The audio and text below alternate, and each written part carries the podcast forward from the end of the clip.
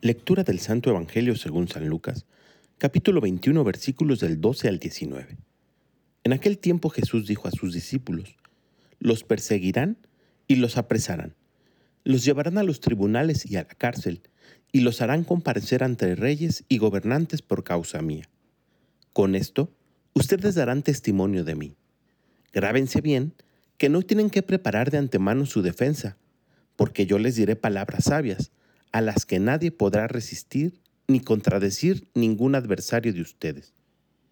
Los traicionarán hasta sus padres y hermanos, sus parientes y amigos. Matarán a algunos de ustedes y todos los odiarán por causa mía. Sin embargo, ni un cabello de su cabeza perecerá. Si se mantienen firmes, conseguirán la vida. Palabra del Señor.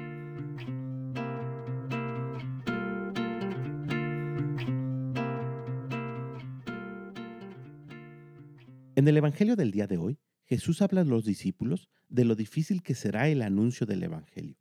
Sin embargo, promete dos cosas, su asistencia a través del Espíritu Santo, de su sabiduría, para poderse defender, y el premio justo por mantenerse firmes, es decir, la vida.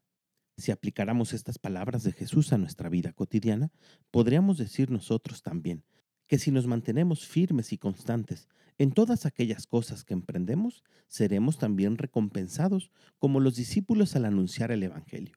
Y también en esos momentos de dificultad, el Espíritu Santo nos asiste para saber qué hacer. Pero necesitamos, ante todo, pedir el Espíritu Santo. Y para ello hay muchas oraciones que la Iglesia nos enseña.